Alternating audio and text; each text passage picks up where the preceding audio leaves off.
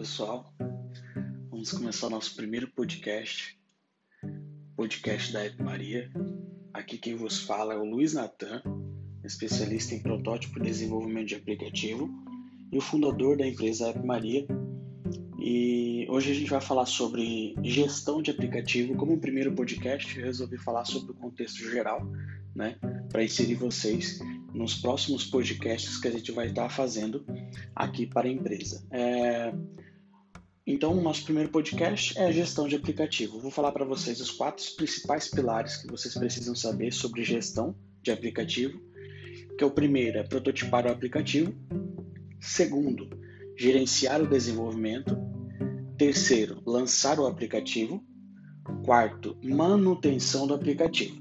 Certo? Vou falar sobre esses quatro tópicos mas antes de tudo, é, deixo aqui para vocês a, a, minha felicidade por estar abrindo esse, esse primeiro podcast. É, é só o início de um projeto muito bacana que a gente está começando aqui na empresa App Maria, envolvendo várias pessoas dessa vez, porque da primeira vez eu fui só eu, né? Eu e alguns programadores, porém dessa vez nós temos várias pessoas inseridas dentro do projeto, ao qual já quero agradecer aqui a minha, minha estimada gratidão tá? Diante do projeto e vamos iniciar então o nosso primeiro podcast. Uh, prototipar o aplicativo. Prototipagem de aplicativo é uma das, das portas de entrada para os projetos aqui dentro da empresa App Maria, certo? A gente tem a consultoria de prototipagem de aplicativo, onde é dividido dentro dessa consultoria uh, cinco etapas para você ter o seu protótipo uh, navegável ou seja, você consegue antecipar todo o design do seu projeto em torno de 98% de fidelidade do projeto, tá? Então, na primeira etapa desse da, da consultoria, a gente sempre é, aborda o briefing, ou seja, a gente faz as perguntas para abordar o cliente, identificar exatamente qual é a necessidade dele. No, na segunda etapa, a gente começa a criação de fato do, do projeto, onde a gente trabalha a persona e é uma persona real, tá? É, diferente de outros projetos que eu já percebi, eu já participei também de hackathon. A gente pega uma persona real que a gente acredita que usaria aquele projeto e a gente inicia com ela algumas perguntas e é claro pega os dados demográficos e tudo mais que uma persona precisa, certo? E o próximo etapa é o storytelling. A gente cria uma storytelling. Storytelling nada mais é que uma história que mostra num contexto em que existe um problema e com base nesse problema a gente cria uma solução e a pessoa é abordada é, com essa solução que na verdade é a solução nossa que a gente está propondo para o aplicativo, certo? E com isso, para que, que serve o storytelling em, em geral? É, ajuda muito em, primeiro, explicar para o cliente, o cliente entender exatamente o que, que ele quer, se é isso mesmo, certo? Se a gente está no, caminho certo, onde a gente cria um alvo, né? Se a gente está no caminho certo e principalmente para o programador não se perder. Tá? Quando, a gente, você, quando você apresenta o projeto para o programador, é, você está seguro de que é, aquele storytelling está muito fácil de ser entendido, certo? E qualquer pessoa entenderia. Que dirá um programador que tem que ter lógica e tudo mais, então é bem tranquilo, tá? É, então por isso que a gente cria um storytelling para ajudar na contextualização de todo de toda o, o stakeholder, né, de todas as pessoas que estão envolvidas dentro do projeto. E a gente cria também uma proposta de valor.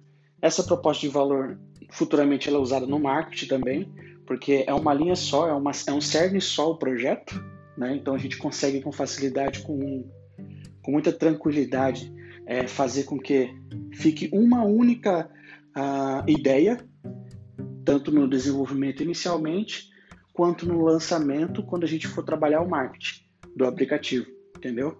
Então, por isso que essa proposta de valor ela precisa ser muito bem feita logo no início, que é para a gente não perder o foco, certo? Aí na terceira etapa nós temos o Golden Path ou Caminho Feliz, que nada mais é que um user flow. O user flow é um, um, um fluxo de como que você quer que o usuário é, veja o seu aplicativo. Eu sempre, né, nas aulas que eu dou da, da, da prototipagem de aplicativo, eu sempre abordo esse user flow ou Golden Path, de forma que você praticamente cria um tutorial. Você já viu muitos tutoriais, tenho certeza que você já viu muitos tutoriais na, na internet, é, quando você pesquisa alguma coisa específica, é, tem alguém te ensinando quais são os caminhos certos, não é isso? O aplicativo é a mesma coisa. Quando você vai criar ele, você vai praticamente ensinar o seu usuário a usar o seu aplicativo. Como que você faz isso? No User Flow ou Golden Path, certo?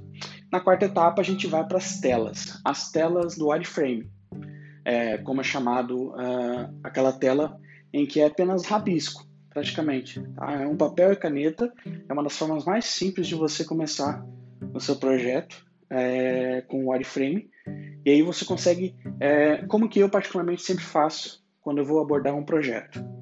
Geralmente o cliente tem os seus concorrentes.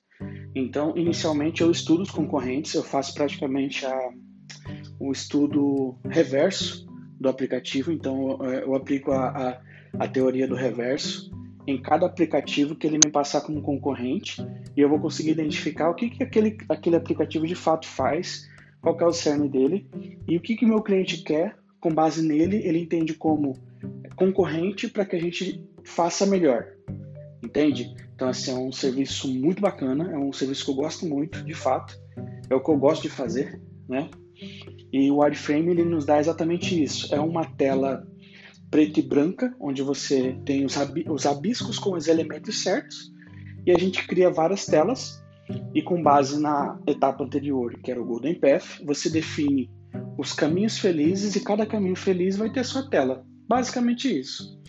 Na quinta etapa e última, a gente dá vida para o que a gente criou na, nos rabiscos. Né? A gente se organiza e ali você tem o teu projeto praticamente uh, pronto, protótipo pronto, onde você consegue ver como que vai ficar o seu projeto no final, quando o programador terminar a programação, certo? Dessa forma a gente cria a primeira etapa, que é a etapa de prototipar o aplicativo, tá? É, essa etapa é muito importante, porque se você for diretamente para o gerenciar o desenvolvimento, ou seja, colocar a responsabilidade totalmente para o programador, uh, existe a possibilidade de você jogar dinheiro fora. Eu vou te falar o porquê. É, o programador por padrão ele já tem muitas atribuições, muitas atribuições inclusive bem complicadas que ele precisa estudar, que ele precisa se atualizar. Então, se ele tiver que pensar em regras de negócio e tentar adivinhar o que, que você quer, porque você exatamente não sabe o que quer, porque você não prototipou o projeto. Se você não prototipou o projeto, você não sabe o que você quer. Então você tem apenas uma ideia e essa ideia ela pode ir para um caminho A, como pode ir para um caminho B, certo? Quem vai definir isso é justamente a primeira etapa, prototipar o aplicativo. Quando você prototipa o seu aplicativo, uh, você tem a, a clareza de chegar e falar para um programador que você quer exatamente isso.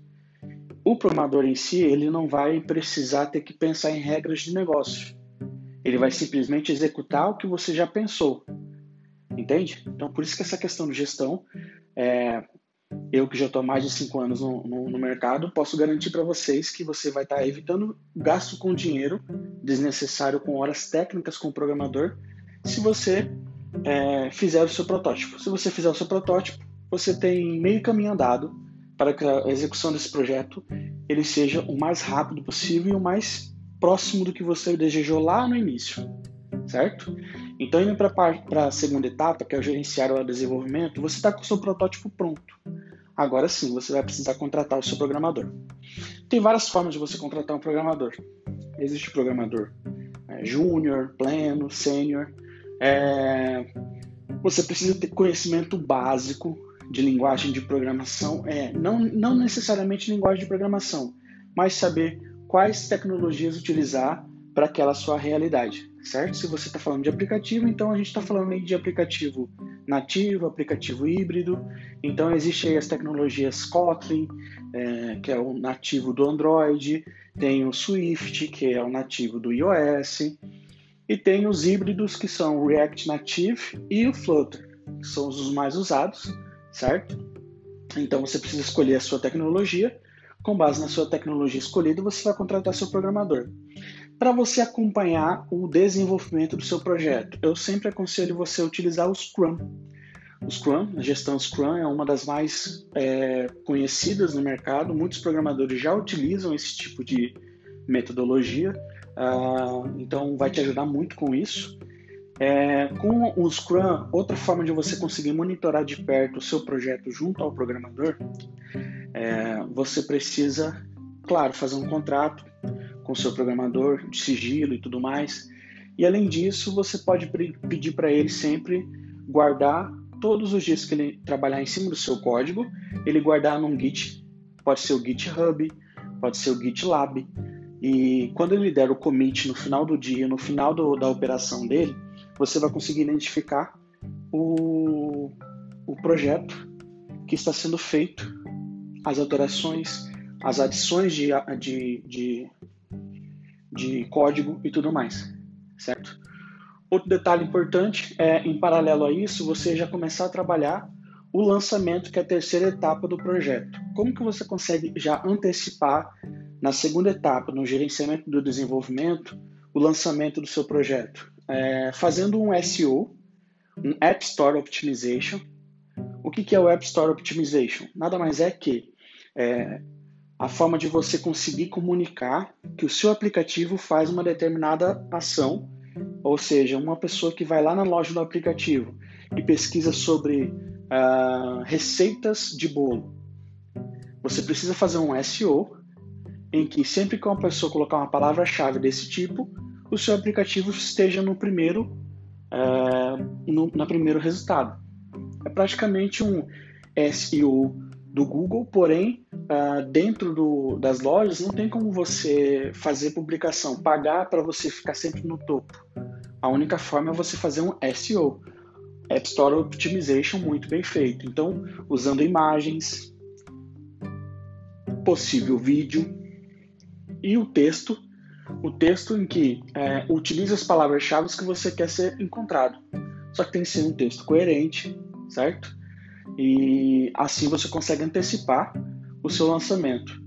Outra coisa que você precisa fazer, a contratação dos, uh, das lojas que, que irão publicar seu aplicativo. App Store e a Play Store. Outro detalhe é você contratar também os servidores. Então, aqui no gerenciamento do desenvolvimento, se você tiver essa expertise e conseguir trazer todas essas informações, você tiver controle sobre tudo isso, você vai conseguir com facilidade tirar a sua ideia do papel que já foi tirada lá no protótipo e executar ela junto a um programador gerenciando o desenvolvimento, certo? para lançar um aplicativo, que é a terceira etapa. Você lança o aplicativo é, sempre utilizando as redes sociais e principalmente o digital, né? o marketing digital. Então é interessante você estudar um pouco sobre o Facebook Business e o Google Business também, para você conseguir lançar. E é interessante que quando você vai para essa fase principal aqui do lançar aplicativo, pode ser que você esteja gerenciando um, um aplicativo de um cliente. O seu cliente ele vai contratar uma agência.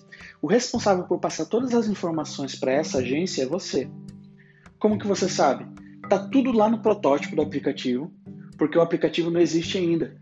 Então, a prototipagem do aplicativo ajuda você a sentar com qualquer é, gestor de tráfego, ou gestor, ou, é, gestor de agência e conseguir passar toda a ideia do aplicativo para que eles começem já a produzir as peças para que o lançamento seja o mais rápido possível, o mais coerente possível com, com o que é o aplicativo e não espere, por exemplo, o aplicativo ficar pronto para aí sim começar os trabalhos de marketing, certo?